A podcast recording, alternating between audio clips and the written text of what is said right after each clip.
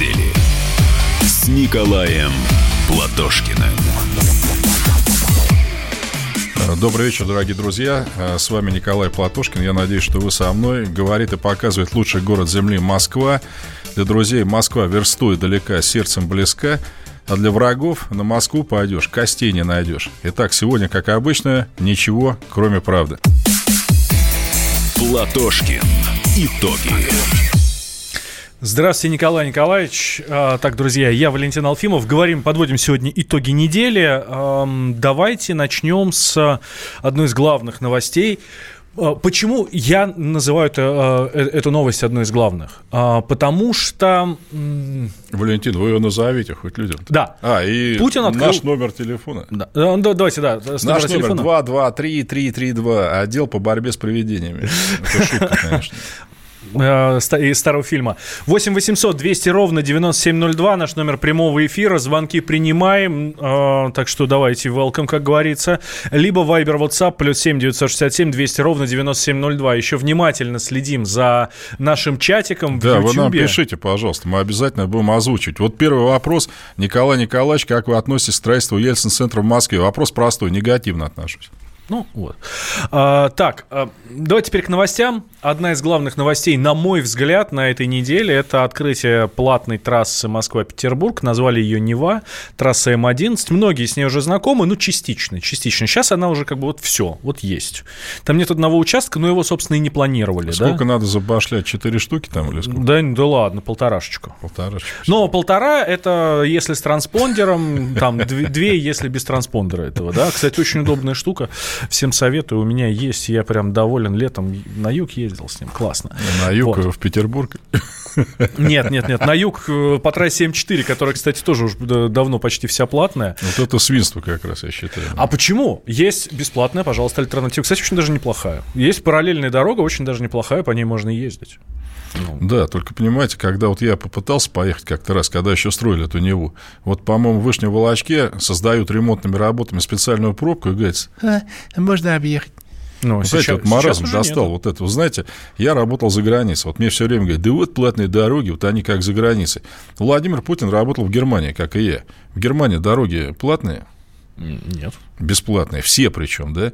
Причем Германия это не Сочи, там тоже снег бывает, и лед, там, и все остальное прочее. Вот трендят постоянно, что государство не может ничего хорошо сделать. У них прекрасные дороги. И, кстати, платят за них, знаете, только кто? Иностранцы. И причем какие иностранцы? Те, которые транзитом на грузовиках едут через Германию. Ну, Германия небольшая страна, находится в центре Европы, да, вот у них ваш транспондер. Они платят, потому что пересекают страну из одной в другую, да. То есть они не из этой страны. Почему у нас-то платят только граждане Российской Федерации? У нас 7 триллионов рублей в фонде национального благосостояния. На дороге в прошлом году власти израсходовали меньше триллиона. Ну что, вот обязательно наши ободрать. Возьмем Америку. Америка более антисоциальная страна, да, Там с платными дорогами все в порядке. Нет, не все в порядке. Вот смотрите, там все дороги между городами. Америка тоже большая страна, да, как и мы. Абсолютно все бесплатные. Потому да. что главная цель таких дорог – это не содрать с людей бабло, а чтобы люди могли в любой момент, вот Медведев говорит, мобильности у нас вот никакой нет, сесть и уехать, да, куда-нибудь еще. Но где там есть платные дороги? В, в Германии их вообще нет. А там, знаете, где есть? В городах, только как, э, так сказать, дополнение к бесплатной, обычно к аэропорту или к вокзалу. Вот и все. Понимаете, вот вы едете по обычной дороге, видите, вы не успеваете в аэропорт. Ну, я с вами не согласен, Николай Николаевич. Ну, я же там ездил. Ой, я ездил от И Бостона... Платят, а сколько они платят? От Бостона знаете? до Нью-Йорка я заплатил за, по платной, за платную а зачем дорогу. По а, ну, то я не знал, кстати, что она платная. Там даже шлагбаума никого не стояло. Я бы развернулся и уехал. 34 доллара заплатил. 34 доллара за, как, там, за 100 километров. Ну, там и бесплатно есть. Да, есть бесплатно. Ну, ведь понимаете, у нас... Но наш... у них еще есть платные полосы. Я согласен. Если вам куда-то надо с ручником, понимаете, а так, пожалуйста, езжайте себе и все. Вот у меня друг, например, в Америке, он транспондер имел на всякий случай на работу не опоздать. Ну вот выехал в городе, да, но пробка образовалась. У них с этим жестко. Ну свернул на оплатную полосу, да, их доллар 25 центов. Это вообще ничто. А сколько сдирают с тех, кто ездит в Зеленоград, например, по платной дороге? Зеленоград – часть Москвы вообще-то, между прочим, да? Да вообще борзили уже просто. В Российской Федерации, где полно денег, где Силуанов хвалится тем, что у нас деньги лежат в Америке, в Германии, народ должен башлять за две главных напряженных дороги между двумя столицами и съездить отдохнуть. Ну, не свинство это. Плюс Этим летом Госдума по «Единой России» приняла еще следующий закон, что на Дальнем Востоке, где вообще дорог нет, по большому счету, во многих регионах, можно делать платные дороги без бесплатной альтернативы. Ну, там речь шла про платники, которые идут к каким-то предприятиям. Вы понимаете, мне плевать на эти предприятия. Дороги на территории Российской Федерации. Вот и получается, что вот я предприятие, я построил дорогу и говорю, нет, никому ездить не дам, мою. Что, балдели, что ли, совсем? А может быть, так вообще еще кусок территории сейчас приватизирую, скажу, летать над ней нельзя. Помните, у нас в начале 90-х было? Один из районов Москвы приватизировал над собой воздушное пространство. Был такой маразм. Помните, чем он завершился, да? Тем, что все развалилось к чертовой матери. Поэтому э, вот кто-то, Дмитрий, Дмитрий пишет, лучше пишет, платные да. дороги, чем жизнь, которая была в Совке. Ну, Дмитрий, вам, наверное, лучше. Платите, платите больше. А что, собственно говоря, а вы заплатите в два раза больше чем обычно стоит. Ну, тогда еще будет классно. А вот, кстати, правильно пишет какой-то товарищ Скиф, платные и бесплатные дороги, углубление неравенства между людьми. Абсолютно. Ну, а если нет у человека денег, Ему что, теперь вообще не ездить никуда? Ну, почему? Трасса Москва-Питер М10 есть? Есть, да. Ну, называется есть, Россия. Конечно. За 10 да. часов от, от одного места до другого, от одного города до другого ты доезжаешь. Ну, а почему в Германии, где нет нефти и газа, вот без этого обходится? Вы мне можете объяснить? У них нет ничего, у них природных ресурсов вообще нет. Но ничего, нормально все происходит, вполне. Иностранцы платят больше груза, все правильно, да. У нас постоянно, значит, крайние жители Российской Федерации. Поэтому для меня это новости абсолютно ничего хорошего. А, давайте так, дает. 8 800 200 ровно 9702. Вы пользуетесь платными дорогами или нет? Готовы вы отдать какое-то количество денег для того, чтобы быстрее и с комфортом добраться из точки А в точку Б? Ну, если вы москвич, соответственно, вам просто, или там живете где-то в районе трассы М4, или там даже вот сейчас, вот питерской вот этой. Готовы ли вы платить за то, чтобы ну, нормально, комфортно, хорошо доехать. 8 800 200 ровно 9702. И Viber, WhatsApp тоже давайте ваши сообщения. Плюс 7 967 200 ровно 9702. Вот, кстати, пишет товарищ. Бесплатная дорога в Ростовской области. Яма на яме. И я про это говорю. Вы понимаете, если они введут сейчас в строй платную дорогу, бесплатной вообще никто не будет заниматься. И не надо. А зачем? Ну, езжайте в случае чего по платной. Не Правда, согласен. один персонаж, вот, который по совку там страдает. Я помню, поехал по этой платной дороге, вот тогда еще кусок был в Верхней Волочке, потому что опаздывал. Несется один товарищ, говорит, дорога классная. Я говорю, а что такое? Там камер нет, я вообще 250 развиваю, вообще нормально. Ну да, вот для таких может. Ну, камера повесить, ладно. Ну, вот, ну видите. камера – дело времени. Нет, но я имею в виду для таких дороги строишь. 8 800 200 ровно 9702. Есть у нас звонок. Николай Щелкова. Николай, здравствуйте. Э, добрый вечер, Николай Николаевич. Э, здравствуйте. Сначала, сначала прошу слово в благодарность и вопрос. Значит, огромное спасибо за встречу с истинным историком Евгением Спицыным. Давно пора снимать с ушей людей антисоветскую лапшу, замешанную на геббельской пропаганде. Спасибо. Развенчивать, развенчивать всех этих паркетных и заказных переписывателей истории. Волкогоновых, Коротичей, Родзинских, Сванидзе и прочих. Вот. А по поводу дорог, дорог что могу сказать? Ну, приходилось бывать в Америке тоже. Там не все дороги платные, там отдельные участки. Да я про это сказал. Вот. Так что не надо сравнивать с каким-то Западом, там якобы там так я про отлично. это. Да, спасибо большое. Да, спасибо. И еще вот товарищ пишет абсолютно правильно. Да, спасибо вам, Николай Щелков. Я налоги плачу, дороги должны быть бесплатны. То есть они мы, есть. Мы платим транспортный налог. Какого черта? они есть. Нет, а зачем мы его вообще платим? И получается, государство делает еще платные дороги. Регион. Реги... А, транспортный налог платится в бюджет региона, соответственно, ну, регион занимается дорогами, которые есть. А вы видели эти дороги региональные, нет? Они все очень классные, я вам должен сказать. Просто вот замечательно. Николай Николаевич, я вот сейчас летом проехал 4000 километров. По региональным? А, да. Ну, то есть трасса М4 Дон, да, я ее проехал. Она федеральная? Это да. А дальше Адыгея? Адыгея нет, там региональные да, дороги. Там а, из Адыгеи в Краснодарский край, в Сочи. Э, обратно. Друзья, с Краснодарского ну. края, как у вас там с дорогами региональными? Я не имею в виду федеральную трассу. Позвоните нам или напишите, пожалуйста. Валерий из Москвы, здравствуйте. Добрый вечер. Николай Николаевич, хочу с вами поспорить по поводу региональных дорог. Все не так плохо, как кажется. А вы с какого региона, простите? Редко выезжаю. Нет, я много езжу, редко выезжаю, Нет. но вот знаете, когда раз в год выезжаешь, ехал по одной дороге, то есть Тульская область, Калужская, все вот эти, все они как бы движутся. То есть когда редко Вы знаете, уважаемый товарищ, я в отличие от вас ездил не по Тульской области, а по Хабаровскому краю. Вот вам не советую. Мы 40 километров там проезжали за полтора часа, это считается очень здорово. А, ну, так. Хабаровский край хорошо. Ну, а это что, не Россия, что ли? М11, М11 платная, бесплатная, она как бы, знаете, то есть здесь ситуация следующая. Занимаясь грузовыми перевозками, дело в том, что сейчас ценное количество грузовиков, так как по платке не платится, Платон знаменитый наш, да, они ушли туда. То есть сплошная экономия времени, сплошная экономия дизельного топлива, потому что он идет постоянно с определенной скоростью. То есть это, в этом есть огромный плюс. Про легковые ничего сказать не могу. А вам не кажется, что можно было бы сделать дорогу двухполосную, нормальную просто, и все. И тоже шли бы с хорошей скоростью. А так, знаете, на дурика взять там все платное сделать. Дать еще заплатим за, помните, за автомобильную справку хотели в несколько раз поднять. Ну а что останавливаться? Может, еще за воздух будем платить, вдыхаемый легкими. Гениальная так. мысль. Читаем ваши сообщения. В Краснодарском крае э, региональные дороги хорошие, но узкие, средняя скорость 70 км в час. Давайте через пару минут вернемся. Николай Платошкин, Валентин Алфимов. Итоги недели с Николаем Платошкиным. Он прожил эти дни в томительном ожидании. Он считал каждую минуту. И теперь он возвращается. Он голоден и собирается утолить свою жажду. Его не остановить. Твое утро никогда не будет прежним.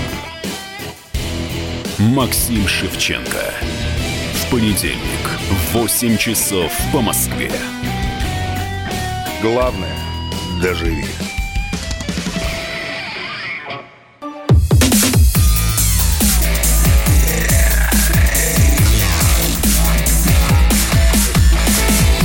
Итоги недели с Николаем Платошкиным.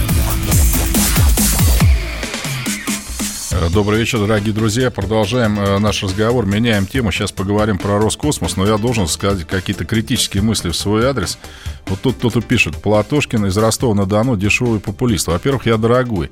Во-вторых, популист это вы. С уважением, Николай Платошкин. Так, что у нас в Роскосмосе, Валентин, происходит?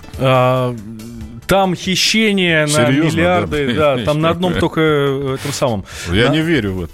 Да Сейчас, хорошее сообщение из Америки пришло. Так. Из Нью-Йорка. В Нью-Йорке каждый день на работу проезж... а, проезжаю Веризана мост в Стейтен-Айленд с Бруклина. А, каждый день 5,5 долларов. И для этого пришлось изменить адрес. Иначе с транспондером, по-вашему, 12,24, а без него 19 долларов. И так каждый день на работу. Альтернативы нет, только автобус. Но он идет минимум полтора часа. На машине 25 минут. Теперь дальше. Плачу за проезд вынужденно. Сейчас уже по М4 есть есть участок, где нет альтернативы. Только если объезжать по автодороге Балтия, даже когда платим, скорость ограничена 90 км в час. Еще раз хочу сказать, в Америке транспортного налога, например, нет, у нас есть. Какого черта мы платим два раза? И в Америке, насколько я понимаю, 7 триллионов рублей в фонде национального благосостояния тоже не накоплено. Куда они идут? В ту же самую Америку. Так, давайте теперь про Роскосмос. Тут все не в Америку идет, все у нас здесь внутри. Воруется. Да, да, воруется, и они сами это признают. Вот у нас э, в гостях был э, руководитель службы внутреннего аудита Роскосмоса Артем Мельников. А, говорит, что нашли существовавшие десятилетиями схемы коррупции. Давайте услышим Артема Мельникова ломаются сейчас давно устоявшиеся схемы, схемы, которые десятилетиями существовали, недобросовестных руководителей, которые пытались отпилить от пирога, э, каким-то образом совершить хищение, злоупотребление и прочие негативные факторы. Не буду голословным, а вот приведу еще один момент. Э, вот, э, значит, в производстве главного управления МВД по Москве находится уголовное дело в отношении клеветы в отношении генерального директора госкорпорации. Есть достоверная информация, что на это были заплачено несколько миллионов долларов. И, естественно, вот у наших недоброжелателей главная задача подорвать э, доверие руководства э, к новой администрации, к людям, которые пришли сейчас в Роскосмос и пытаются э, создать новое, решить те задачи, которые копились годами. Это был Артем Мельников, руководитель службы внутреннего аудита Роскосмоса. Борется у себя с коррупцией? Да, Признают, что есть. Мне кажется, это уже пол, полпобеды. А мне кажется, нет. Потому что что для меня такое борьба с коррупцией? Это человек в тюрьме, понимаете? Потому что когда мне говорят, вот у нас хищение, президент говорит, ну что же они воруют-то там, ну один раз, ну, ну хватит, ну уже, чего, сколько можно? -то? А где сидят-то они все? Вот где хоть один человек, который привлечен да, к уголовной ответственности? 15 вот уголовных сейчас. дел заведено. Нет, я хочу, чтобы они сели. Понимаете, вот этот красавец говорит, там, внутренний аудит Роскосмоса. Вот десятилетиями схема коррупции. Значит так, там десятилетиями были какие-то руководители в Роскосмосе, я так подозреваю, правильно? Да. Значит, по мнению вот этого гражданина Мельникова, значит, они, при них все это процветало. Ну, Пришло этого... новое руководство, Рогозин пришел. Нет, а из начал... этого какой должен быть вывод? Что эти люди должны быть привлечены к ответственности, если десятилетиями терпели коррупцию. И самое главное, вы знаете, вот господин Рогозин вместе с Мельниковым, они пытаются, по-моему, с больной головы на здоровую. И для меня, в общем, как для, для вас, наверное, да, успехи Роскосмоса, они простые, да, дешевые, эффективные запуски спутников, полета наших орбитальных станций, как раньше было, да? Ну и что, как с этим-то вообще? Какую-то дырку просверлили не в том месте, понимаете, на орбитальной станции, то все падает к чертовой матери. Причем я хочу сказать, что это ведь объекты, которые в советское время создавались, то есть их не надо изобретать. Их надо просто сделать и все. То есть спутниками мы сейчас выводим той же ракетой, на которой летал Юрий Гагарин. Что, проблема, что ли, ракета уже сделала 61 года возникла? Если в Роскосмосе, как и везде, полный развал в плане, что нет инженеров, нет квалифицированных рабочих. Все давно-давно за 30 лет разбежались. Ну, конечно, можно там на кого-то еще пенять. На монгол, татар, там, на Ивана Грозного, не знаю, там, кто у нас там еще может отвечать за Роскосмос. Но только не мы, да. Вот мы пришли, новое руководство, у нас все замечательно. Ну, так как проблемы копились годами, вы с нас-то ничего не спрашиваете. Ну, что же мы. Рогозин-то вообще-то курирует ВПК, в том числе космос, достаточно давно, мне кажется, лет 7 уже. Ну и что, тоже как бы не в теме, да, был. Хищение на космодроме Восточном, по мнению президента, тоже годами шли. Уже при Рогозине. Ну что, опять тоже не смог, что ли, разобраться.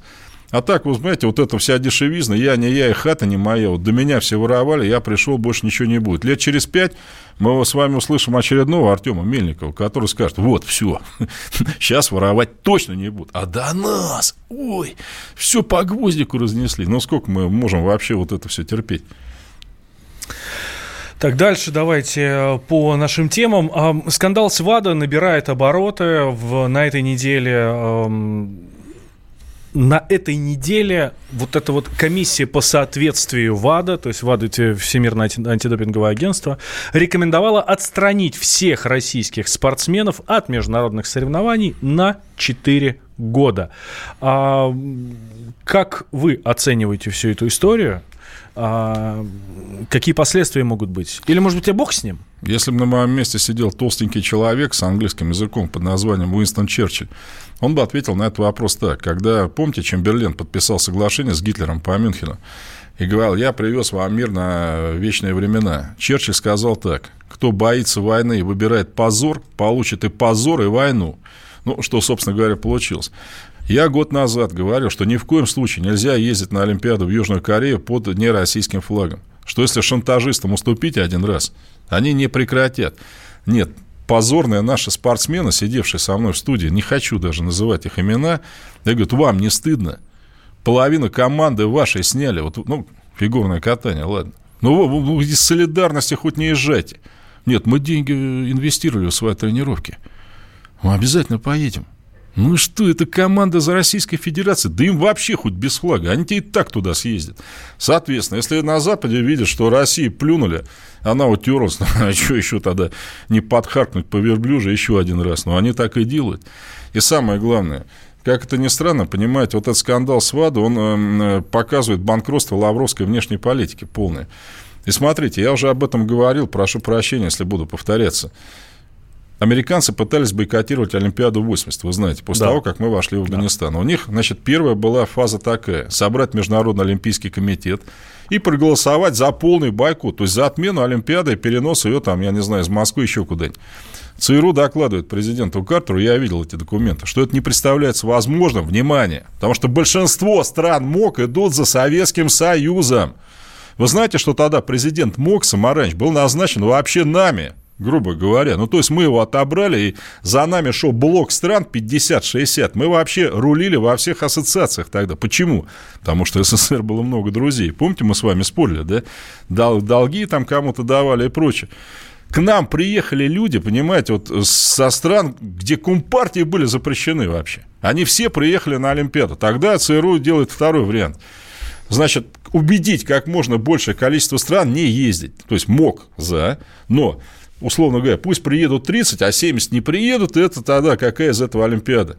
Так все приехали, у них и это не вышло. Тогда они Последний шанс. Ну, страны НАТО, ну, точно, вот железно они не должны ездить. Помните, чем кончилось? Что из стран НАТО, из всех абсолютно, приехали к нам спортсмены под олимпийским флагом, потому что им свои страны, не мы, а свои страны запретили ехать в Москву под э, национальным флагом. Ну, конечно, есть, тогда приехали под олимпийским флагом. Почему да, я к чему говорю, что их попытка сорвать Олимпиаду, трехфазная попытка, она потерпела полный крах. Теперь возьмите сейчас. Вот, МОК говорит, ВАДА это же подразделение все Международного Олимпийского комитета, где вообще-то масса стран, таких как Армения дружная, там Белоруссия и прочее. У меня возникает вопрос, а что Россия одна там все время? Вот где наши друзья-то все, так называемые? Китай, я вам одно могу сказать. Любое олимпийское соревнование, вы это знаете лучше меня, это деньги, да, трансляции и прочее. Я вас уверяю, что если, например, китайцы скажут, китайцы, не пустите русских, мы тоже не поедем. Все. Понимаете, эти игры будут сорваны, потому что они не будут иметь никакого смысла. Ну и что, где наши китайские братья-то? Ну где они все?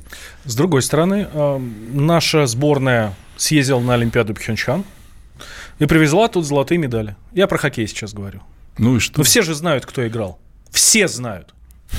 Вы понимаете? Ну, потому что там в Википедии не будет написано, что это сборная России, там будет написано олимпийс... олимпийские атлеты. Из России, кстати, даже написано. Гениально. Сборная России выиграла Олимпиаду Пхенчхане. В Нет, хоккее. сборная России не выиграла. Сборная олимпийская атлетов из России. Сборная России не выиграла по статистике Олимпиады, в том-то и дело. И самое главное, вот вы говорите для меня какие-то ужасные вещи, знаете, под каким флагом. Вообще у нас есть закон о государственном флаге, который, ну, предписывает его вообще-то уважать, ну, понимаете? Ну, а нам как бы, ну, ну, хорошо, ну, поедем под нашим, но ну, не пустят под нашим, ну, нам плевать, поедем под другим, какая разница? Если приезжает Александр Овечкин или Илья Ковальчук, или там неважно кто. Это вообще Все супер, знают, суперские российские спортсмены, которые вообще в России проводят там, не знаю, пару дней в году, наверное, да? А, Николай Николаевич, Овечкин а для России делает больше, чем, И Маша э, Шарапова, чем да, сотни конечно, политиков. Есть. А что он делает-то? Все знают, что Овечкин я, русский. Я, я не знаю. Генерал Власов тоже был русский. Ну и что? А пятерка там Федоров, Ларионов и так далее. Ну, она, она сейчас где играет? Нигде не играет, они уже в возрасте. Ну, понятно, а играла где? В Детройте. Ну, и где... все знали, все гремели Супер. они на всю, на всю страну. Вы на знаете, НХЛ вот мне, греми, мне, гремели мне, русские. Мне, я считаю так, что, знаете, вот спортсмену не плевать должно быть, под каким флагом он выступает. Вот да вы за железный занавес. Нет. Да. Нет. Никуда ни в коем случае ну, никому хорошо, уезжать. понимаете, давайте так, там, я не знаю, дайте я вам сейчас флаг какой-нибудь нарисую, там, э, я не знаю, здесь Зачем? Ну, да, не, у меня герб Москвы вытатуирован. Совершенно верно, только вас с ним не пустят на Олимпиаду, и все, а так все нормально, да. Давайте сделаем небольшой перерыв, после новостей продолжаем. Друзья, Николай Платошкин, Валентин Алфимов. Присоединяйтесь к нам, давайте, у нас интересно. Итоги недели с Николаем Платошкиным. Я вспоминаю, тебя вспоминаю. Антонов. Каждый вечер в эфире радио «Комсомольская правда» вспоминает. Включаем нашу машину времени и отправляемся в прошлое. Я помню, маленький стоял, смотрел на прилавок. Mm-hmm. Было все. Молоко в треугольных пакетах. Ой, молоко в треугольных пакетах. Мороженое вкусное. Потрясающе, потрясающе. Вареники с вишней и с медом запомнились на всю жизнь. Таких я больше не ел. Программа Михаила Антонова «Дежавю» по будням в 23.00. Антонова много не бывает.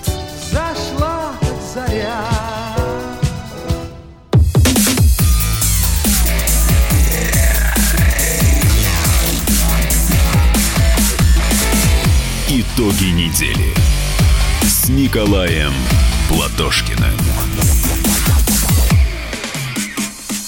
Добрый вечер, дорогие друзья. Спасибо, что вы еще с нами, и ваше количество в Ютьюбе растет. Когда я услышал... Но этого мало, нам надо еще. Ну, еще в два раза примерно, да. Когда мне, я услышал сейчас, заходите на наш сайт, вспомнил, заходите к нам на огонек, пела скрипка ласково и так нежно. Кстати, в конце обязательно будет песня, как всегда, для наших прекрасных дам. А теперь, друзья... А еще мы сегодня расскажем обязательно, кто убил Кеннеди. Да запросто. Даже симулируем это так-то. ну, не здесь, в студии. Так, теперь, друзья, всем встать. Да, вы не ослышались. Я должен сейчас слышать в наушниках вообще как звук сдвигаемых э, стульев. Потому что тема важная. Съезд партии «Единая Россия». Все встали. Так, Надеюсь. встали. Да. Молодцы.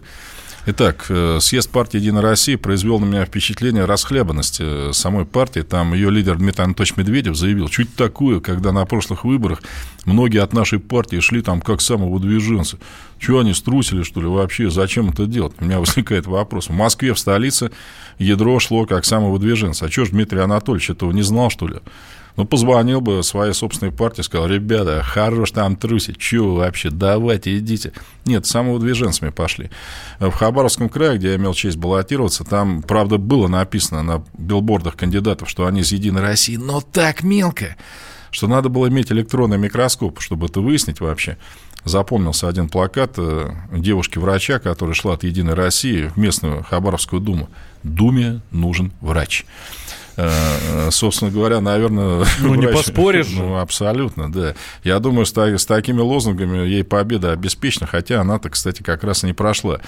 Ну, буквально еще там э, кусочки ваших э, сообщений. Ни отца, ни матери, ни флага, ни родины. Одно бабло в голове, закон рыночных отношений. Это про спортсменов. Это беда.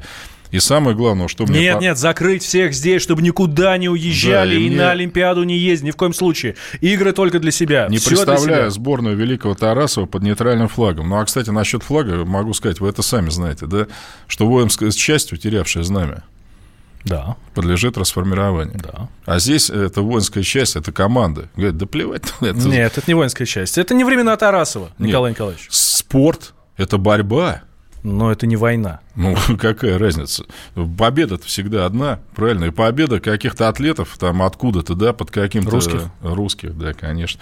А вы знаете, сколько этих русских сейчас выступает за Азербайджан, там, за Словакию, я не знаю, там еще за кого-то. Да, потому что не берут, не берут сборную, да. Вот именно, да. Ну, понимаете, Даже нормально. за Южную Корею выступает наш э, Лев Яшин играл за СССР и никуда не переходил. Но да. его имя знали, знают во всем мире. Он легенда. И, кстати, за это и знает во многом, да. А Алфимов, видимо, легко согласится отказаться от своего отчества и фамилии, также и от отечества на Олимпиадах отказываться. Позор. Ну, вы приходите ко мне и попробуйте забрать мою фамилию. Хотя, можете выходить за меня замуж, я вам ее подарю.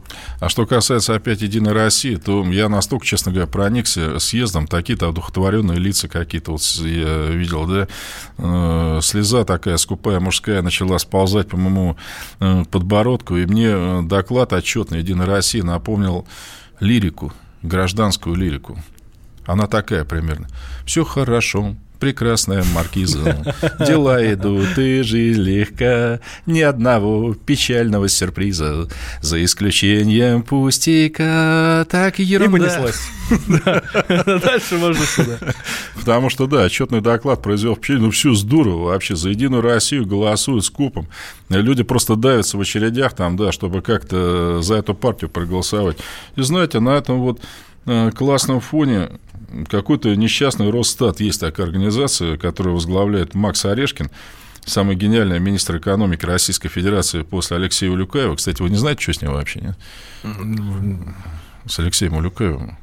Ну, вы помните его, да? Ну, конечно, помню. Он где-то как-то пропал с телеэкранов, я не знаю, э, в места куда-то. Там он еще, помните, монет такие здоровые собирал, стихи да, был такой, да, да, да. И заявил э, Алексей Люкаев, что в 2050 году с экономикой России все будет обязательно здорово.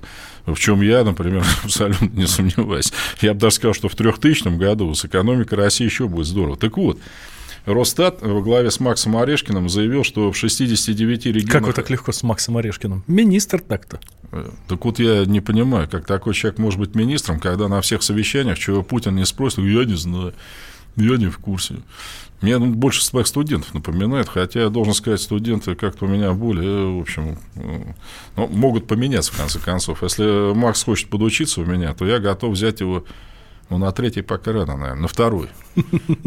Ну, с зимы, да? Ну, на два с половиной давайте. На третий, но, ну, то есть два с половиной. Я готов назначить его старостой группы даже. Но так как он по возрасту несколько уже выбился из студенческого возраста. Итак, 69 регионов России из 85 падают заработные платы. Ну, это вообще здорово, в конце концов, да. Потому что они могли бы падать в 90 регионах из 85, правильно? А тут они падают всего лишь в 69. Причем, ну, падают в таких мелких регионах, как Санкт-Петербург. Э, есть у нас такой город, да. И, кстати, я вот прошу жителей Костромы, куда я ездил 26 октября, сказать мне следующую вещь. Ребята, я обалдел. Вот когда я с вами встречался, что-то оптимизма у меня там по Костроме не было, а тут заявляют, что в Костроме самый резкий рост заработных плат по всей Российской Федерации в 2019 году. Ну, я не знаю, возможно, это так, я этого просто не заметил. Пожалуйста, костромичи, откликнитесь, напишите, позвоните, как у вас там с ростом заработных плат. 8 800 200 ровно 9702. Говорят, растет прям ух ударными темпами. Да, серьезно. А может быть, потому что уезжают те, кто мало получает. Или, знаете, вот тоже Макс Орешкин, он, по-моему, сделал такой гениальный термин, а может, это он не он, Эльвира Схибзадна Набиулина, тоже гениальный экономист, отрицательный рост. Угу. Вот помните, да? Это ну. все равно как грандиозное наступление назад, предположим, что-нибудь такое. Да? Может, имелся в виду просто отрицательный рост. А слово отрицательный как-то, так сказать, скралось куда-то, да, и получился просто рост. Ну, не знаю.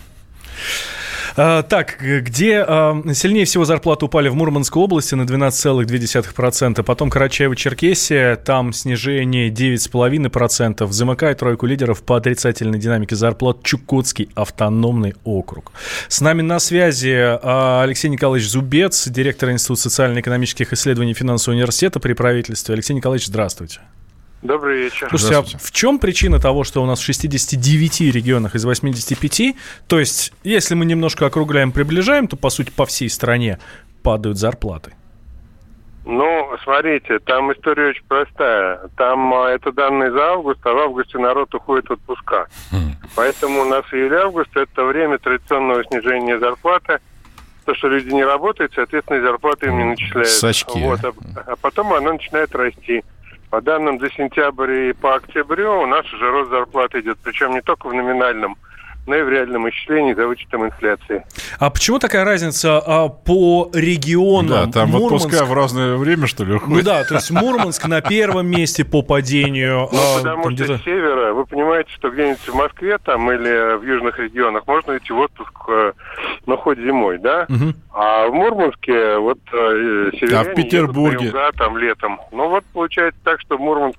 А в Петербурге-то как? Зарплаты. В Петербурге почему падает? Потому что в Петербурге, тоже север, что ли? тоже люди уходят в это время в отпуск. Угу. История очень простая. То есть, если мы смотреть, там никакого реального падения зарплаты нет. Потому что если мы сравним по сравнению с августом прошлого года, мы увидим рост зарплат в реальном исчислении процента на 2. А, два с половиной где-то так. Если с июлем сравнивать, то падение, а июль по сравнению с июнем. Но это чисто сезонная история. И там, где больше народ уходит в отпуска, там, соответственно, больше а, падения. Ну, в общем, переживать не стоит. Спасибо большое, Алексей Николаевич. Алексей Зубец, mm, директор Алекс... Института социально-экономических исследований Финансового университета при правительстве России. Алексей, э, Алексей Николаевич, он, да? Да, Алексей, Алексей Николаевич. Николаевичу надо выступать в ансамбле песнеры. Вот ему люди вообще-то говорят, что в отпуске выплачивают отпускные. Ну, наверное, он этого не знает просто. Да, наверное, в отпуске никогда не был, пашет целыми днями. И плюс, понимаете, вот эта песня вообще в отпуск люди уходят, поэтому мало получают. Это мне, знаете, фильм напомнил, жалобную книгу, там три хапуги в исполнении Никулина, Вицин, Моргунова сидят в ресторане, а один говорит, вечером как выпью, всю ночь об ИХСС снится. Тот ему говорит, а ты не спи. Соответственно, друзья, чтобы у вас в июле-августе не падали зарплаты, да не ходите вы в эти отпуска, работайте всю жизнь до 65 лет, если вам, конечно, повезет, да, потому что, в общем, сейчас еще хотят повысить пенсионный возраст. Пишут, этому Зубцу не стыдно нести такую ахинею. Мне тоже кажется, да, ну это какой-то э, что такое отпускные? Это та же выплата заработной платы, да, только за отпуск. Она, как правило, кстати, больше, да, там всякие там надбавки выплачивают, ну, у меня, по крайней мере, что ли. Этот ну, человек нам рассказывает, что все замечательно, все хорошо. Причем да, почему разница в регионах? Что Карачаево, Черкесия, северный регион, что ли? Ну, что он говорит-то вообще? Что в Карачаево, Черкесии, да там можно в отпуск в декабре уходить. Там вообще всегда тепло. Но там резкое падение зарплат. И резкое падение зарплат просто потому, что это промышленно неразвитый регион. И у нас сокращается промышленное производство в стране. Ну, господин э, Зубцов, да, правильно? Зубец. Зубец. Господин Зубец этого не знает. Ну, давайте по, по советам господина Зубцу как-нибудь раз сходить в отпуск не летом. И тогда зарплата у него все будет замечательно. Тем временем число вакансий в России побило рекорд. Миллион сто вакансий сейчас э, у нас есть. И такого никогда не было. А у нас вроде как жалуются на нехватку рабочих мест. Да нет, я бы не сказал, что у нас жалуется нехватка рабочих мест. Вот опять Костромичи что-то не слушает нас, не пишет ничего. Вот в Костроме средняя зарплата 26 тысяч, но ее надо найти. А за 15 тысяч вакансий есть. Можете ни в чем себе не отказывать, цены как в Москве. Вас удивляет, что люди не очень хотят идти на эти вакансии? Меня нет. На безрыбье рак рыба. Ну, понятно, да. Но если семья еще есть, как приносить такую зарплату домой, я не представляю. Сейчас небольшой перерыв, сразу после него продолжаем. Николай Платошкин, Валентин Алфимов. Друзья, не переключайтесь, дальше еще интереснее будет. Итоги недели с Николаем Платошкиным. Когда журналистика – семейное дело. Мы с э, Юлькой так немножко поспорили. Это не по теме сегодня. Когда сложно договориться. Да здесь даже вопрос не в том, кто не скачет тут москаль. Да мы перетопчемся, и мы уже проехали эту историю когда нужно найти компромисс.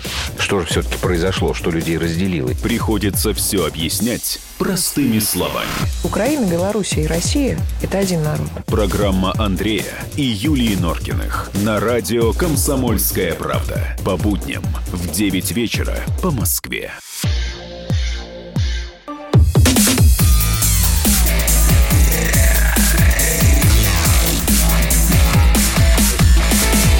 Итоги недели с Николаем Платошкиным. Добрый вечер еще раз, дорогие друзья. Но мы рвем с вами этот несчастный американский YouTube, правильно? Зачем он нам тут нужен? Э, люди пишут, да какие там отпуска, люди на трех работах пашут, чтобы выжить. Вот с этим я как-то более согласен. Вот конкретно Тульская область, где Валентин говорит, классные дороги. Узловая. Жена работает участника, торты выпекает украшает. 12 тысяч рублей зарплата. Это повысилось или упало? Это Зубцу, наверное, вопрос. И мне что-то кажется, что гражданин Зубец из финансового университета при правительстве за 12 штук наверное, даже из дома бы не вышел. Вот у меня есть такие подозрения, ну, ему виднее. Друзья, вы хотя бы мне это не пишите, но я чувствую по глазам, по такой вот ауре, что вы очень хотите Украину да, не будет. Но по международной политике что-нибудь поговорим, правильно? Ну, давайте, да, как раз пройдемся. Тут Владимир Путин отвел Евросоюзу 10 лет. Да. Но при меня... этом говорит, что это не хорошая новость. Не хорошая новость. Вот для меня, честно говоря, это заявление Путина какое-то странное. Понимаете, вот э, когда наше правительство говорит, для нас Евросоюз это очень хорошо, не надо, чтобы он падал. Я человек практически, понимаете, я привык за свои слова отвечать, а тем более за то, что я написал. Так вот, что такое Евросоюз хорошо для России? Это значит, что если не будет Евросоюза, то импортные европейские товары для нас подорожают, да, это ударит по нашим гражданам. А условия экспорта российских товаров, если не будет Евросоюза, ухудшатся, что ударит по нашим рабочим местам. Вот если мне Путин докажет, что это так, то я первый скажу, конечно, нужен Евросоюз, бесспорно. На мой взгляд, это ровным счетом наоборот. Да? Предположим себе, Евросоюз распался санкций не будет. Потому что уже сейчас большинство стран, входящих в Евросоюз, говорят, мы вообще не хотим санкций против России, но нас вот заставляют там немцы, шведы, ну, деваться, куда нам деваться? Македония. Они мне говорят, мы вступаем в Евросоюз и будем вынуждены ввести против вас визы. Мы вообще не хотим. Мы хотим, чтобы ваши люди к нам ездили. Ну, куда нам деваться? Я участвовал лично переговорах с Евросоюзом об отмене виз, знаете, когда они начались? В 99 году, когда не было никакого Крыма, там, Майдана, вот на что они ссылаются. Сначала они шли вроде ничего, да, то есть обсуждались конкретные проблемы. Такие страны, как Испания, Греция, Италия, вообще говорят, все, отменяем визы. Германия, Швеция, Голландия, говорили, понаедут нафиг надо. В результате что получалось? Если бы не было Евросоюза, дорогие друзья, сейчас с половиной стран Европы у нас был бы безвизовой режим. Дальше аргументация. Товары европейские для нас, друзья, с вами подешевеют, подорожают, если не будет Евросоюза. Вот когда ввели евро, вместо национальных валют цены выросли там. Почему? Потому что цены в зоне единой валюты формируются на основе самой крупной страны этой зоны, самой сильной, то есть Германии. Да, то есть во всех странах, в Греции и прочее, цены были вынуждены повысить под немецкий уровень. В результате они стали дороже для наших потребителей. Чего же в этом хорошего? Если, предположим, сейчас Греция отменит евро, например, да, валюта Греции будет дешевле евро, потому что, ну, Греция просто не такая сильная, как Германия. Так значит, дорогие друзья, что это будет означать? Что греческие товары для россиян станут дешевле, и самое главное, что цены на отдых в Греции упадут два раза. У меня возникает вопрос, а нахрена нам, собственно, нужен вот такой Евросоюз? Чему за него так катим-то? Или вот сейчас, да, Северный поток, Европейская комиссия говорит, вы с нами согласуйте, мы что-то вот здесь вот не согласны и прочее. Но если Северный поток – это поставки газа из России в Германию, нафиг нам нужен Евросоюз? У нас что, Евросоюз это покупает? У нас Германия покупает. И, наконец, вот как вы думаете, Валентин, нашим предприятиям легко продавать продукцию в страны Евросоюза? Да вы замучитесь. Яйца куриные должны быть определенного размера. Мед не тот. Сталь не та. Понимаете, они делают все, чтобы наши товары не попали на рынки Евросоюза. Хотя вот с медом, знаете, какая ситуация? Большинство стран Евросоюза очень хочет покупать российский мед. Может, мы там в нанотехнологиях не сильны, но мед-то у нас нормальный, правильно? Отличный. Одна страна против. Знаете, какая? Латвия. Она говорит, если русские им будут поставлять мед Евросоюз, наши славные медоносы, которых полтора землекопа, они все загнутся, соответственно, да, и в результате из-за позиции одной Латвии мы не можем поставлять мед ни во Францию, ни в Германию, хотя они этого хотят. Так возникает вопрос. Ну, да, Николай Николаевич, ладно, ладно, Гер... Германия с Францией не могут продавить Латвию? Да, абсолютно. Потому что Латвия им важна как антироссийский плацдарм. Сама по себе вообще как бы не сильно интересна. Просто вот глубоко. Возьмите, вот вы назвали Германию и Францию. Вы знаете, что немцы после создания Евросоюза, а ему ведь всего не так мало, много лет, там, 92 год, они судились с Францией за бананов. Вы знаете почему? Потому что когда возник Евросоюз, по настоянию Франции были большие запретительные пошлины на ввоз бананов. Немцы говорили, пардон, почему? У нас бананы не растут, нафига это все нужно? А что такое пошлина, вы знаете, это цена, да? Да. Цена на банан растет. Француз говорит, а у нас есть два острова. Мартиника и Гваделупа в Карибском море. Э, там, конечно, мало бананов производится, они все, все хреновые и маленькие. Но если мы разрешим экспорт эквадорских бананов, вот два наших острова маленьких, которые на карте не видно, они все загнутся. В результате немцы вынуждены переплачивать за бананы. Они судились с Францией и проиграли. Вот ну, это их проблемы, ладно, нам-то они зачем нужны? Вы знаете, например, что Евросоюз заставляет нас ограничивать экспорт стали в Евросоюз двумя миллионами тонн. Ну, для нас это копейки. Почему? Есть Люксембург, у которого есть своя сталелитейная промышленность. Он в гробу видал российскую конкуренцию, потому что если конкуренция была бы нормальной, да, да не было бы сейчас никакого Люксембурга. У них себестоимость раза в три выше. Ну и, наконец, в советское время, вот, например, люди любили чешское пиво, да? И я, я пиво не очень люблю, но все говорят, что оно вроде ничего, да? Вы его сейчас где видите? А знаете почему? Потому что в Евросоюз... Да, но только оно сделано здесь. Нет, там, по, ну, там, а... там на двух полках разное да. пиво. А называется одинаково, да, а просто сколько одно, стоит? А, по-моему, что-то рублей 100. Угу. Ну, примерно в два раза дороже, чем наш. Потому что, да, Чехам Евросоюз поставил жесткую квоту на производство пива. Они сейчас не могут производить пиво столько, сколько хотят, потому что тогда они ударят по немецкому производителю, который производит гораздо более дорого. У меня вот вопрос. Вот из-за этого высокие цены там, из-за этого, ну, там зарплаты высокие, ладно. Но мы-то из-за этого страдаем, и у нас наши власти говорят, Евросоюз вообще классный. Я, как просто человек, разбирающийся в этом, я не могу аргументов понять. Ну, пусть они мне цифры, факты приведут, что если Евросоюз не будет, вот российскому обывателю станет сильно хуже. А я считаю, станет сильно лучше. Поэтому заявление Владимира Путина мне, честно говоря, не ясно. Я думаю, что ему советники что-то там поднаплели. Или самый, самый страшный вариант – что за Евросоюз у нас ратуют товарищи, у которых есть недвижимость на Лазурном берегу, там еще где-то. Слушайте, да ладно, недвижимость на Лазурном, на Лазурном берегу. Но ну, не будет Евросоюза, будет недвижимость не на Лазурном берегу, а, а Евросоюза, а на Лазурном берегу Франции. Какая разница? Да, и здесь тогда регулировка-то может быть разная как раз совсем, абсолютно. Понимаете, вот для них это плохо, а для нас хорошо. Я так понимаю, что речь идет э, у Владимира Путина и о том, что просто будет э, с Евросоюзом проще договариваться, чем да с, как же проще, когда чем санкции с 29 оттуда... странами отдельно. Как же проще, санкции сыпятся каждый день вообще, я не знаю, они уже что только против нас не сделали. Португалия за, но ей не дают с нами торговать.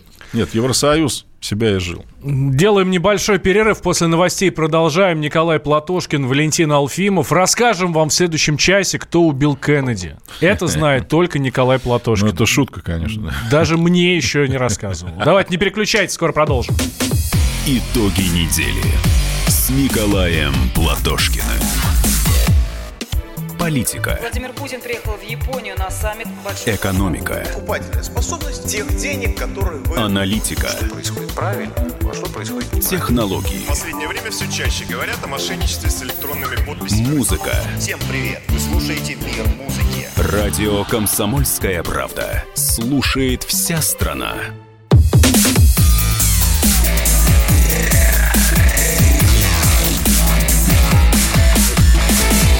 Итоги недели с Николаем Платошкиным.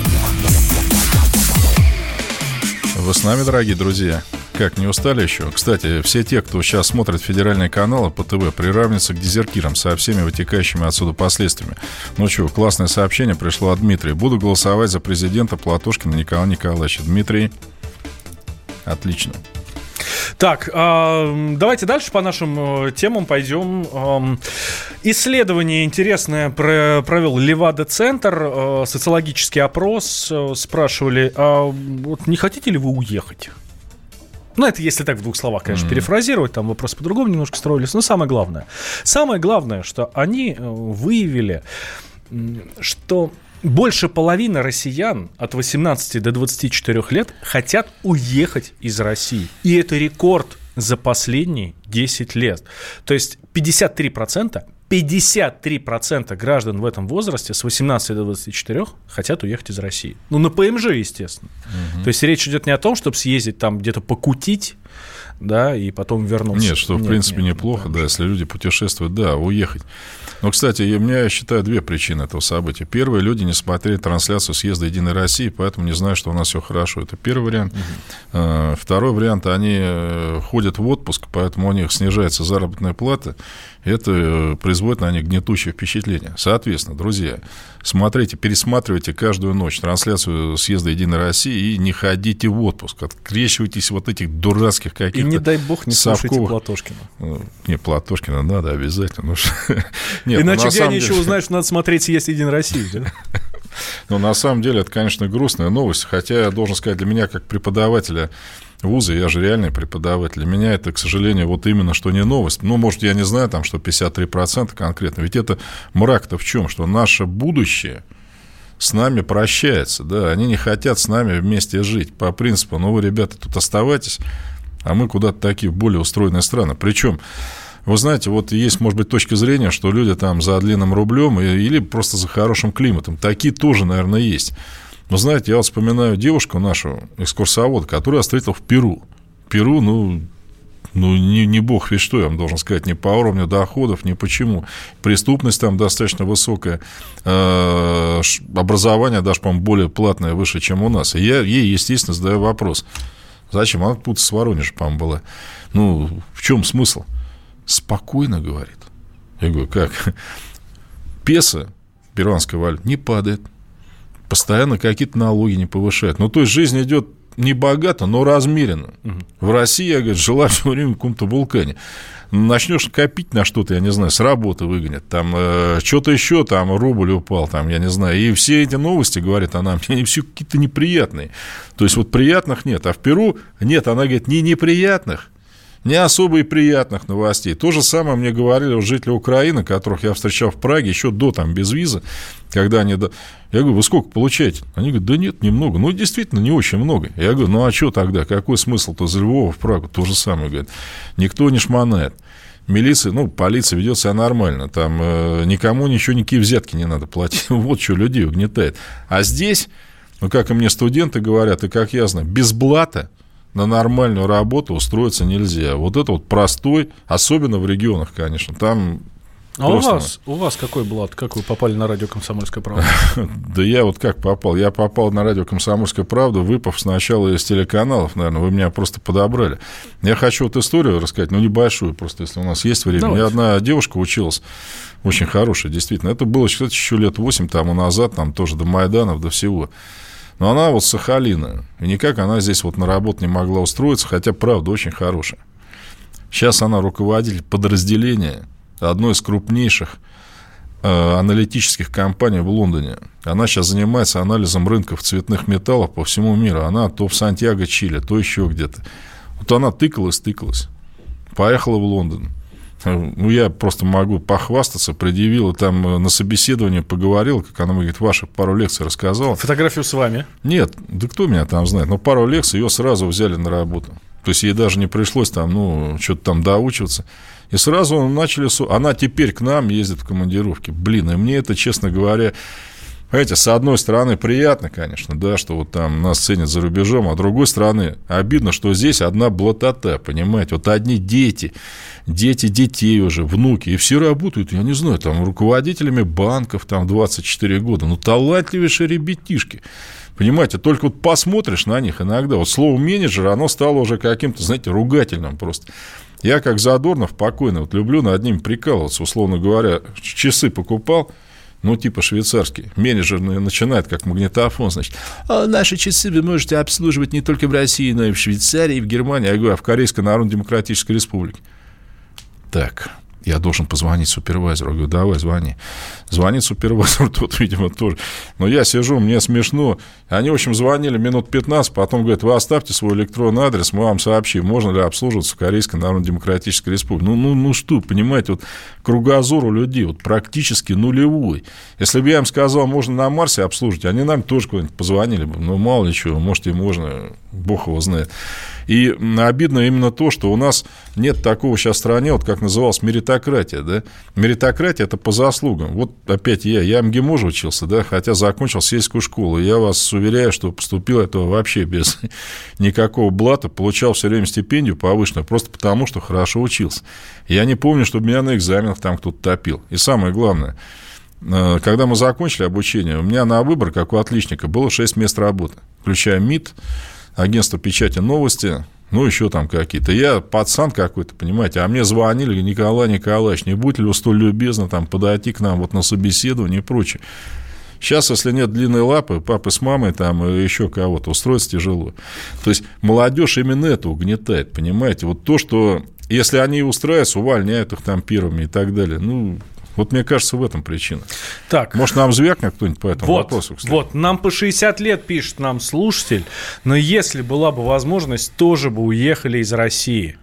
Поэтому 8 800 200 ровно 9702 наш номер телефона. Позвоните нам и скажите, вы бы уехали или нет? Ну, или вы бы хотели, чтобы ваши дети уехали? Может быть, вы для этого что-то делаете уже? 8 800 200 ровно 9702. Ну, или, соответственно, может быть, нет, не хотите, все у вас отлично.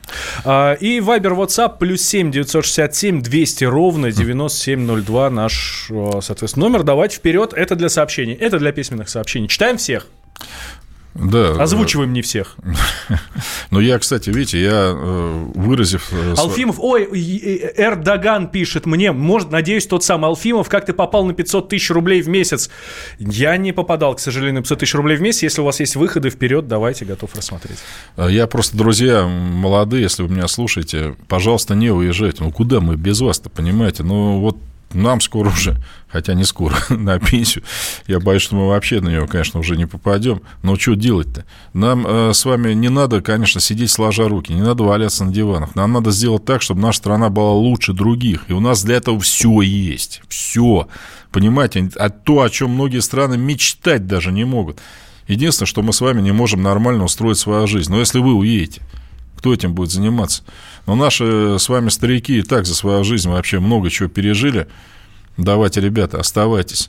Все на выборы. А, так, а, что пишет? Думаю, что хотят уехать не потому, что там лучше, а потому, что не считают народ баранами, эталонная медицина, неимоверные успехи в экономике и так далее, по утверждению наших министров.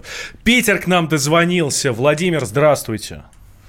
Э, Добрый день. Э, Вы знаете, я, в принципе, не испытываю никаких финансовых проблем в своей жизни, но никогда не, не рассматривал возможность уехать из страны. То есть э, смысл-то в чем? Уехать, может быть, и можно, только вот добиться успеха, да, там, наверное, невероятно тяжело. А здесь И, вы добились успеха? э, в определенном э, смысле, да. У вас блат? смысле. Что вы говорите? У вас блат? Нет, никакого блата нет. Э, Я военно-морской офицер, поступал Ну. в училище в советские времена. Когда Союз разваливался и флот вместе с ним, естественно, пришлось уволиться в запас.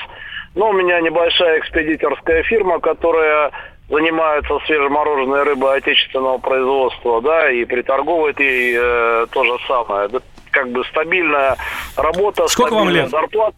Что вы говорите? Сколько вам лет? Мне 55. А, спасибо большое. Прекраснейший звонок из Петербурга. Ну, по, ну, Блад, видите же, Николай Николаевич, нам слушатели Да, подтверждают. ну, человек- Еще. Да, еще. еще, да, Михаил давайте. Липецк, здравствуйте. Добрый вечер. Сколько вам лет? Давайте сразу. Э, Мне 67 лет. Так, хотите уехать? Нет, я не хочу уехать. Я просто, Николай Николаевич, я очень рад, что вы э, организовали такую передачу. Да это не я, это комсомольская правда организовала. Первый день ваш вот в эфире, это было, по-моему, 11 октября. Ну, где-то Вы так, говорили, да. что очень волновались. но Я так мысленно вас поддерживал. Спасибо. Хотел дозвониться, но не смог. А то, что вот уезжает, конечно, это очень плохо. Иногда просто душа болит. У вас дети есть? А? Дети есть? Дети есть. Хотите, да, чтобы уехали? Нет. И Пускай здесь живут, да, при- среди разрухи и живут. блата. Как могу, помогу там и так далее. Они, работа есть, все есть. Но вот эти вот мысли нашей молодежи, конечно, они очень нехорошие. Но все зависит от нашего руководства. Поэтому Вот, душа э, болит, да, да. откровенно говоря, честно. Вот И интерес- многое вы вот говорите Ага. правильно, Николай Николаевич. Спасибо. Спасибо вам большое. Интерес, интересная, интересная надпись нам. Николай Николаевич, быстрее меняйте строй на социалистический, а то внучка работника космической отрасли не может устроиться на работу после универа. Не нужен нам берег турецкий. Валентина Ивановна. Валентина Ивановна, сделаем. Внучка Хотелось работника- уехать, но узнав про Николая Николаевича, появилась надежда, что у нас страна будет лучше в мире, теперь никуда не хочу. Правильно. А внучка работника космической отрасли не может устроиться после университета. Правильно? Ну, да, так А написано. хорошо училась в университете? Или Она- только потому, что бабушка там или дедушка Я не знаю. были в космической Не- отрасли? не должна написано. устроиться? Не написано. С Николаем Платошкиным. Противоположные взгляды. Оппозиция, я считаю, героями. Твое право считай. Да, Тина, что ты несешь? Ну а какую? как? Смеешься. Максим, я не смеюсь, но просто нельзя так говорить. Себя послушай. Разные точки зрения. Призывы «надо выходить и устраивать майдан» — это нарушение закона. И вообще это может закончиться очень нехорошо. Вы не отдаете себе в этом отчет? По-моему, некоторые решили допрос устраивать. Личный взгляд на главные проблемы. Ездишь на машине? Я не езжу. Ну вот и тогда Ну, молчи, отлично. потому что я рассказываю про движение автомобильное, а не про пешеходов. Свобода слова в прямом эфире. Но я не причисляю себя популистом. Я причисляю себя к людям, которые действительно отстаивают мнение жителей, причем не только на словах, но и на деле. Тогда приношу Любовь Соболь свои извинения. Радио «Комсомольская правда». Правда рождается в споре.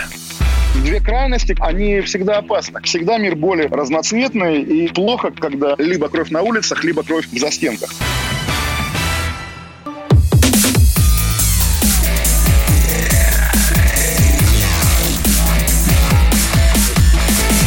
Итоги недели с Николаем Платошкиным.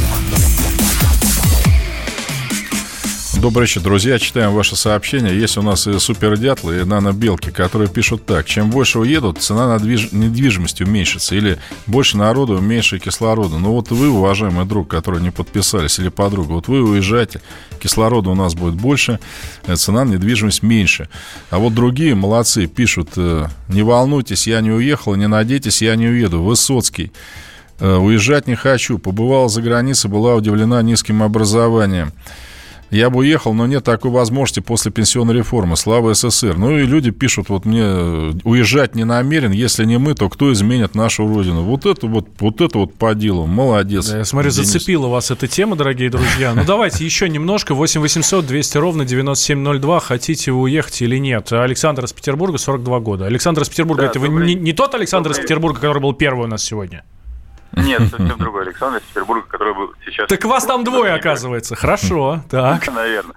Нас в Питере двое таких. Значит, э, я, конечно, никуда не хочу уехать, и кому я там нужен, честно говоря. Вот, и у меня тут все, с одной стороны, хорошо, но, знаете, раньше и- я был патриотом, да, сейчас я понимаю, потому что мне казалось, что я живу в стране, где есть граждане, а где государство – это все люди, да, на, в нашей, нашей стране.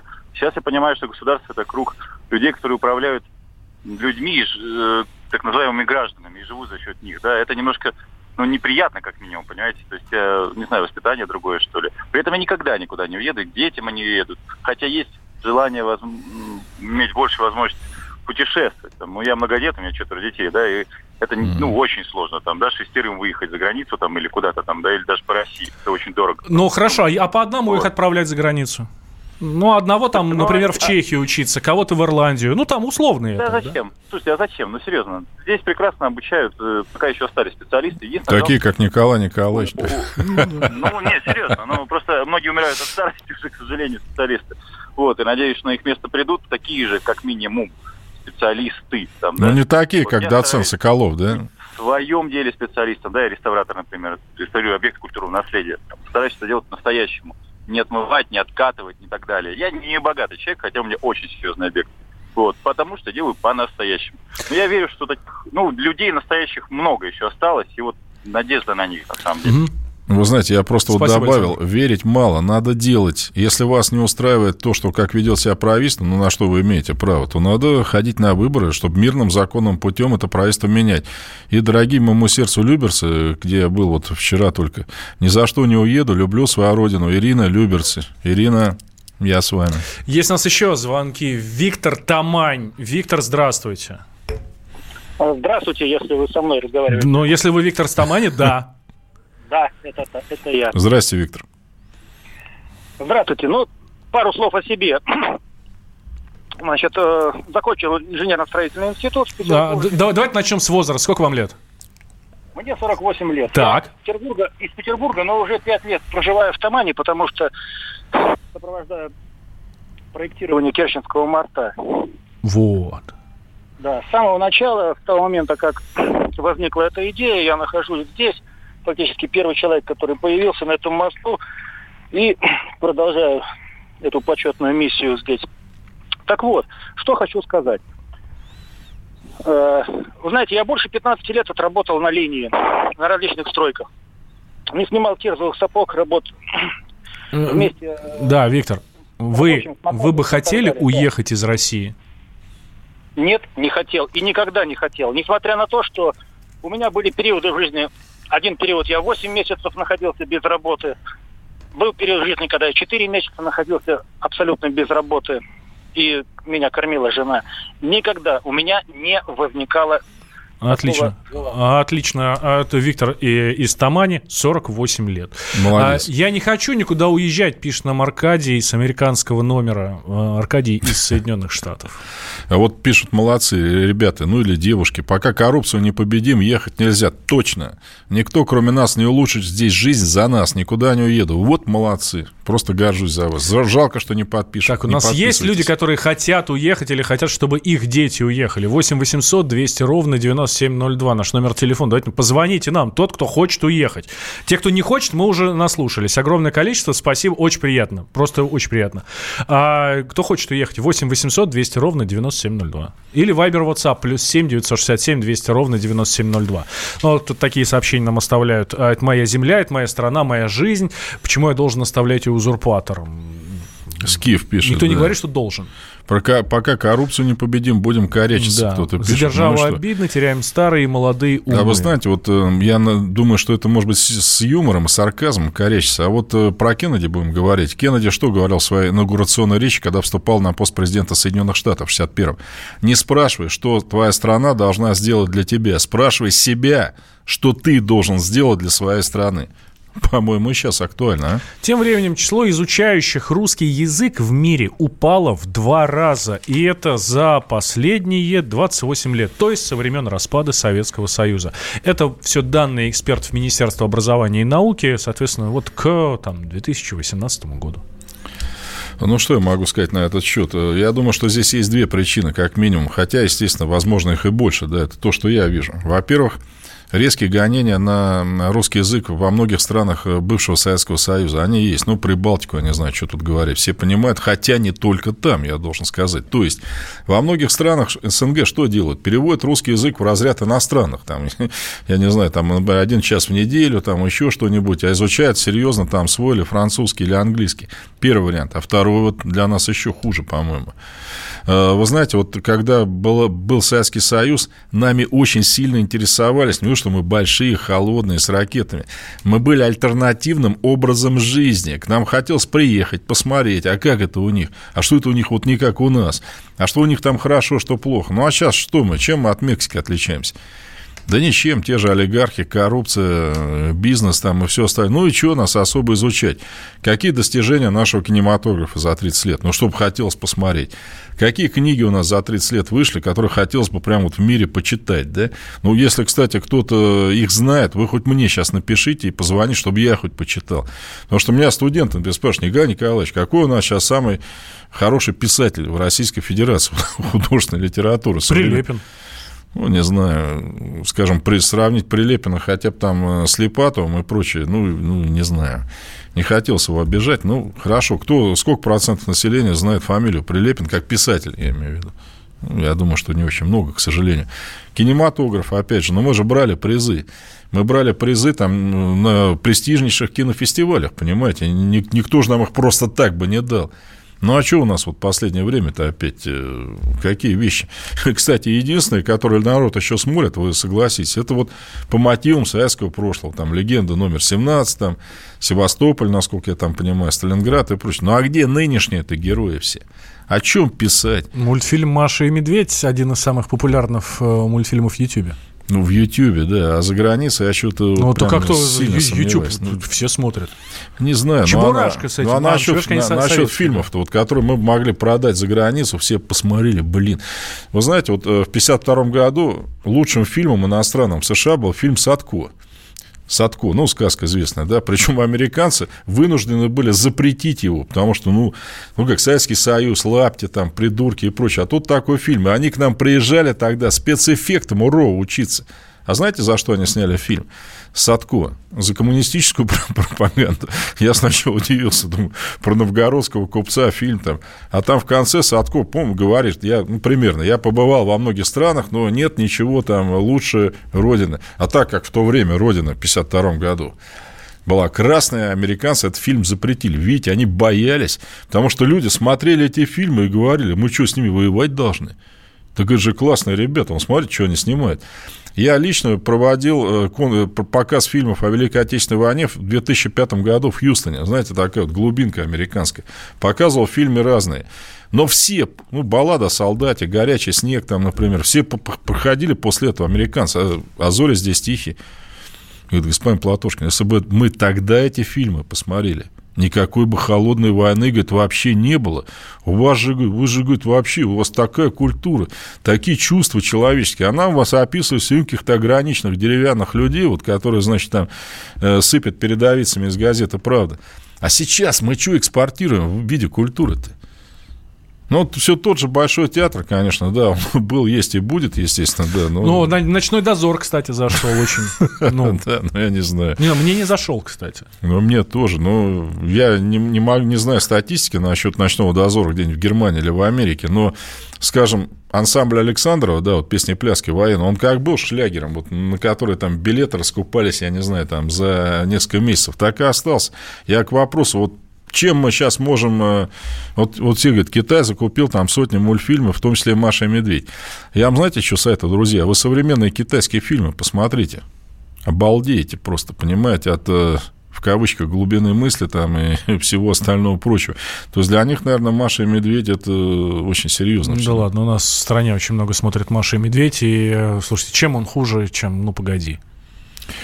Ну, погоди, добрый фильм. Так Маша и Медведь тоже Маша и добрый. Медведь, Медведь, на мой взгляд, немного как про богатырей вот сейчас показывают, подражание Голливуду. Вот Ну, Шрек я, прям- про, я про богатырей не говорю. Шрек прям проглядывает. Я про богатырей не говорю, я спрашиваю Ну, про У них Машу и осел, у нас лошадь. У нас там, есть прекрасные фиксики, кстати. Да, ну не знаю. Совершенно замечательно Будем считать, что фильм. Николай Николаевич динозавр погряз там где-то в диком О, пересмотрите на досуге, Николай Николаевич. Ладно. Так, небольшой перерыв делаем, сразу после продолжаем. Только мы у нас здесь на радио «Комсомольская правда» Николай Платошкин расскажет, кто убил Кеннеди. После новостей. Банковский сектор. Частные инвестиции. Потребительская корзина. Личные деньги. Вопросы, интересующие каждого. У нас есть ответы. Михаил Делягин и Никита Кричевский. В эфире радио «Комсомольская правда». Час экономики. По будням в 5 вечера.